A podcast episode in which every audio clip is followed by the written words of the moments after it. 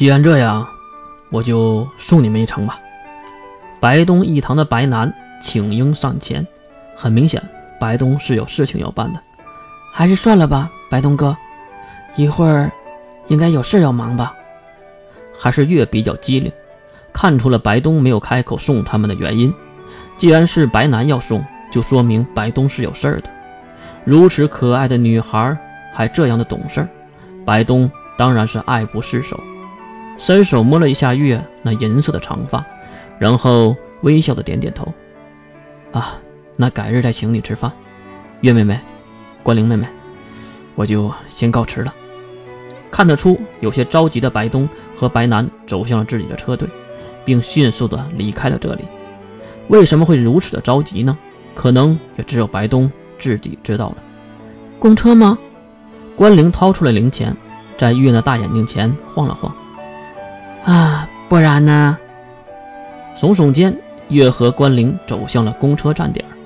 就在穿过那必经之路的冷清公园时，少有的看到了一个人坐在了树荫之下。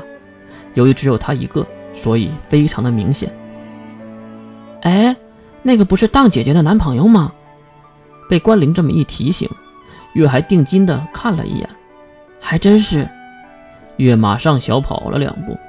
来到了即使坐着都比他高大的淼的旁边，感觉到身边有人过来，淼也是歪头看去。啊，哟，两位，又见面了。刚到淼的身边的月马上皱起了眉头，因为他在淼的身上闻到了一股血腥气。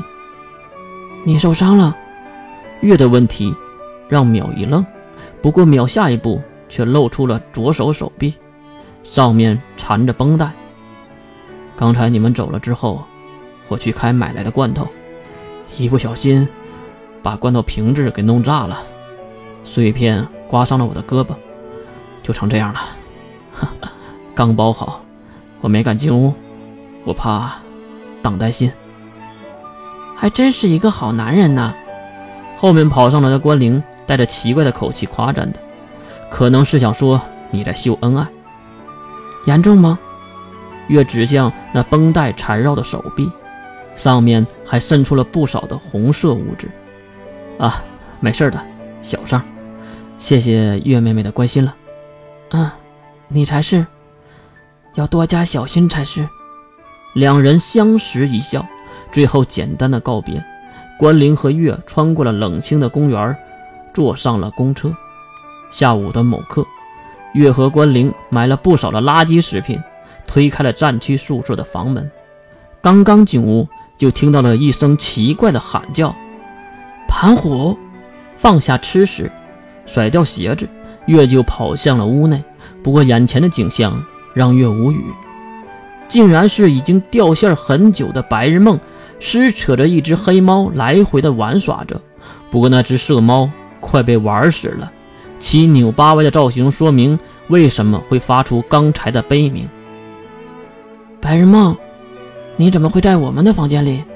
后面的关灵将月乱丢的鞋子摆好，然后拿着地面上的袋子走进了屋内，当然也不忘了解释：“是我给如梦房卡的。”啊，好吧。不过这段时间你都去什么地方鬼混了？月边说。便在白日梦的手中夺回了盘虎，并将这只色猫丢到了一边。怎么啦？我消失这么长时间，你们两个不应该感谢我吗？月一脸的懵。啊，我们谢你干嘛？一旁的关灵也是将买回来的食品放在了屋内唯一的茶几上。月如梦，过来吃呀！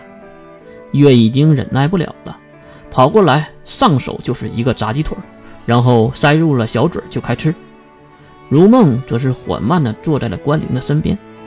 怎么不谢谢我啊？我给你们两个创造了二人世界呀！对了，二胎生了吗？这样的话语，关灵和月几乎都免疫了。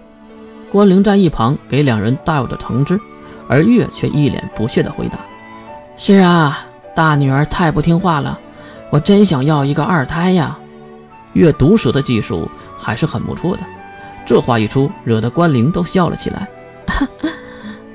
月，你吃土司还是辣酱呀？白日梦看到两人对付自己已经是游刃有余，多少有点不甘心。辣酱就行。好的。